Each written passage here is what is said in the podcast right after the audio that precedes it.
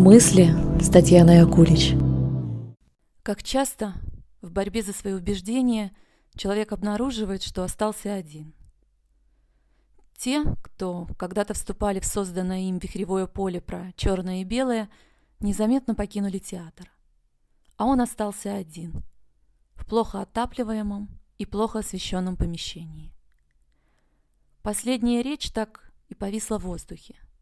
И нет того, кто скажет хотя бы «ну ок, мне пора». Все ушли, пока человек совершал подвиги на сцене. Ведь даже самый талантливый актер, который упоен лишь своей игрой, становится тем, кого, возможно, будут помнить. Но приглашать на семейные обеды и праздничные ужины уже не будут. И не потому, что подвиг служения другим плох сам по себе – а потому что напряжение в тысячи вольт заставляет увлеченного собственной грандиозностью человека набрасывать тонны дерьма на вентилятор. Как могут эти людишки не слиться с ним в едином порыве служения? Как смеют не заразиться идеей служения? Они должны хотеть быть такими же, как он. Или хотя бы бесконечно восхищаться им, принимая то, что летит с вентилятора предатели.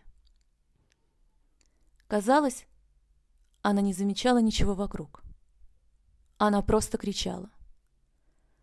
В этот момент для нее не существовало другого. Точнее, другой был кем-то бесчувственным, неживым. Он был объектом, лупя по которому обвинениями и претензиями она извергала обжигающую пулеметную струю бессилия, безнадежности и страха. Она одновременно казалась ребенком, требующим у матери безусловного принятия, и очень старой сущностью, уставшей жить за миллион лет в поле высокого напряжения. Она словно была закутана в старую, полуислевшую шаль, которая местами износилась, порвалась и обнажала тонкую синюю кожу и кровоточащие, скрывавшиеся годами ранки. Она кричала, но было видно, что не было в ее словах злости и ярости к собеседнику. Она обращалась к кому-то, кого здесь не было. Но он был. Он был в ее реальности. Глаза другого смотрели на нее и видели раненую и ослабленную душу, замерзшую и уставшую. Но она так привыкла к этому состоянию, что не было даже малейшей возможности остановиться и признаться в том, что она падала. И чем громче она кричала, тем стремительней летела вниз. Другой видел ужас и отчаяние в ее глазах. Он видел их и раньше, когда она, привычно улыбаясь, говорила о том, что все хорошо и все к лучшему, и все у нее получится. Она так себя в этом убедила, что заигралась. Она перехитрила, переиграла саму себя. И сейчас здесь кричала в надежде быть услышанной, быть замеченной. При этом она отталкивала любую попытку другого как-то к ней приблизиться и укрыть от раздирающей боли душу. Ее крик сыграл с ней злую шутку. Ту же, которую она проигрывала сама с собой. Он сообщал о том, что другой ей очень нужен, и в то же время, что другой не способен ей помочь, потому что он предатель.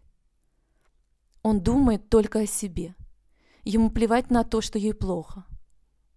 Она продолжала изводить себя, повторяя одни и те же фразы. Вариации на тему «ты только сам себе и интересен».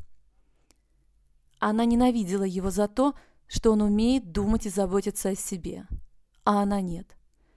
Она так этому и не научилась. И вот рядом с ним, когда, казалось бы, она могла получить принятие и заботу, ей становилось еще хуже. Она видела в его глазах отражение своей неспособности что-то сделать для себя. Да, только для себя и она чувствовала свою ничтожность и никчемность. Нет ничего более страшного для нарцисса, чем встреча со своей ничтожностью, с пустотой внутри, о которой он догадывается, но которой боится больше, чем физической смерти. Она кричала, что ей надоел этот маскарад, и она уйдет, но не уходила и маялась, потому что где-то очень глубоко внутри знала, что ее сейчас принимают. И она в это верила и не верила одновременно, потому что не могла осознать, что ее можно любить вот такой, как сейчас, озлобленной, агрессивной, беспомощной и слабой.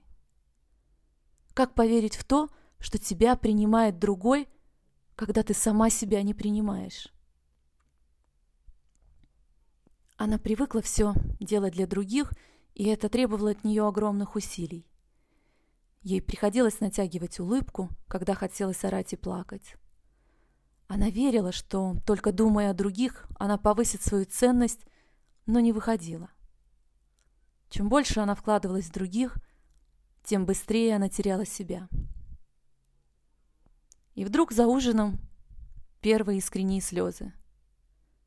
И тут же чувство вины. «Извини меня, я порчу тебе вечер». Другой присел поближе, приобнял и тихо сказал. «За что ты извиняешься?» «За то, что тебе сейчас плохо, и ты нуждаешься в поддержке и сочувствии?» Но ее грандиозный внутренний нарцисс не выдерживал близости и снисхождения. И она продолжала. «Нет-нет, мы не для этого встретились. Давай веселиться». И они веселились. Пили шампанское, говорили, как рады встрече, потом гуляли, смеялись, выпивали в барах, а по дороге домой купили шаурму и налопались до отвала и продолжали смеяться. Сколько историй их объединяло. И слезы, и радость, и споры, и веселье. Они всегда становились беззаботными детьми, когда оказывались вместе. Другой расслабился тоже и не заметил, в какой момент Терапия объятия закончилась, а душевность встречи замело холодным северным снегом. Где была та точка, когда он услышал первый упрек в том, что он эгоист? Он посмотрел ей в глаза и получил вторую оплеуху. А дальше все стало разлетаться и разбиваться на мелкие, впивавшиеся острыми иглами в кожу осколки. Он старался держать лицо хотя от уколов хотелось досадливо морщиться. Потом в ход пошли удары битой. Но ему все еще хватало сил просто быть рядом и давать горящей лаве изливаться. Но и за это упрекали. Как это ты можешь не биться в рыданиях и не раскаиваться? И тогда другой открыл дверь и сказал, «Уходи». Это еще больше ее завело, и она находила все новые болевые точки и снова била. Другой повторил. «Я прошу тебя уйти». Новый удар. «Я очень прошу тебя сейчас уйти». Еще и еще и еще. И она выбежала. Так часто бывает, что когда человек научается жить только во имя других – он теряет навык жить для себя. Он отдаляется от себя и становится себе кем-то мимо проходящим, которого нужно помыть, покормить, переобуть и дальше отправить служить великой миссии – жизнь во имя других. Он теряет способность к самокритике, если она была когда-то.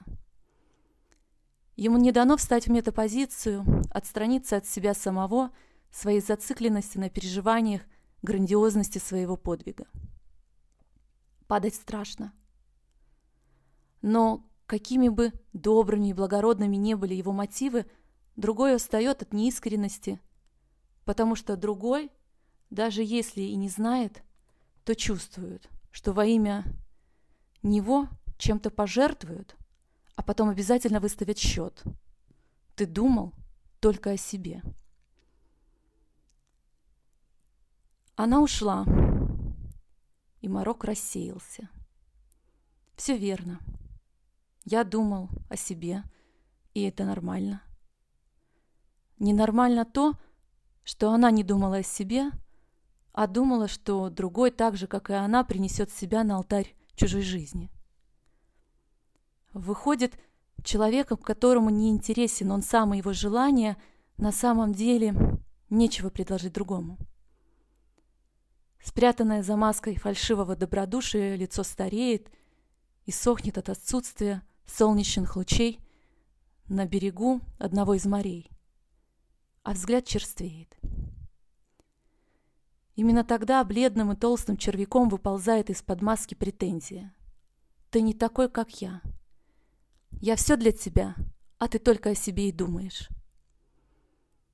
И можно было бы уступить, ведь другой же умный, но только трудно тонуть, когда умеешь плавать. И если кто-то кричит, что ему мало давали, и требует возвести в подвиг свою жертву, и ожидать в свой адрес такого же подвига от другого, он неизбежно остается один. Потому что никому не нравится, когда навешивают тяжелым ермом чувство вины.